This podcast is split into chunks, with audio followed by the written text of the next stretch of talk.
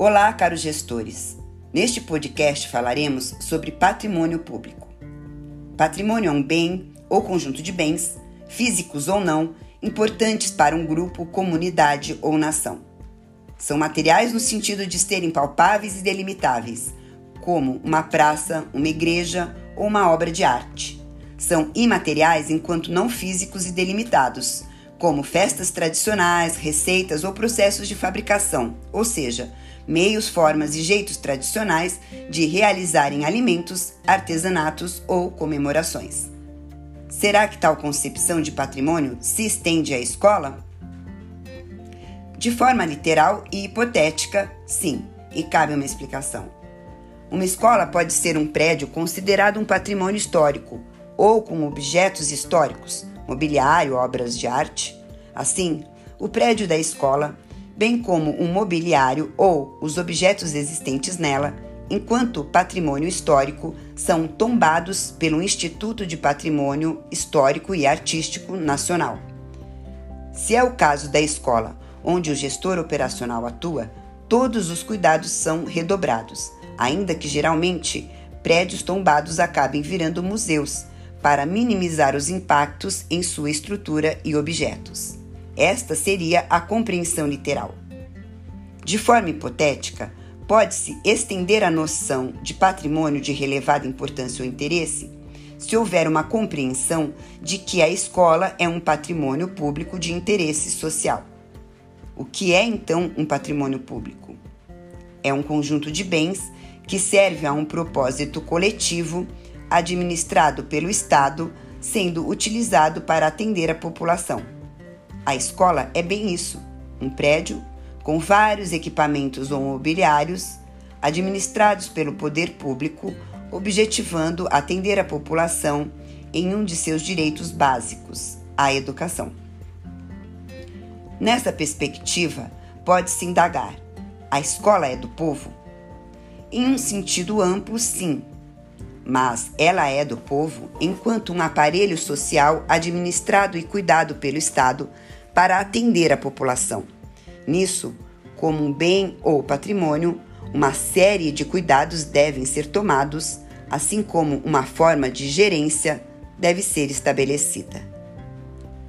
A zeladoria, no âmbito do gestor operacional, atende à necessidade do cuidado e da gerência com a escola, que, sendo um patrimônio público, deve atender às necessidades da população no que se relaciona ao processo de escolarização. Então, pode a escola ter acesso livre e indiscriminado e nela se fazer qualquer coisa que seja do interesse do povo? A resposta clara é não quando o acesso ou as atividades não correspondam à finalidade educativa ou cultural da escola, ou atentem à segurança física do prédio ou dos bens lá contidos, ou até mesmo perturbem a ordem do processo de ensino-aprendizagem. O mesmo raciocínio vale para um hospital público, um tribunal e para uma prefeitura. Ainda que sejam prédios ou lugares da sociedade, pela importância, valor e objetivos de cada um, há um conjunto de regras relacionadas à gerência, ao acesso, à zeladoria e ao usufruto. Não se espera um jogo de futebol bem animado em um estacionamento de um hospital, devido ao repouso dos pacientes ou às terapêuticas lá realizadas. O mesmo vale para uma operação cirúrgica em uma sala de aula, que não é o melhor ambiente para o processo. Com tal ilustração, espera-se que haja o um entendimento da necessidade de regras e cuidados para cada patrimônio público relacionados à sua finalidade. Há nessa ideia o conceito de domínio público e patrimônio administrativo. Domínio público é o conjunto de bens móveis e imóveis pertencentes a uma prefeitura, estado, união ou autarquia.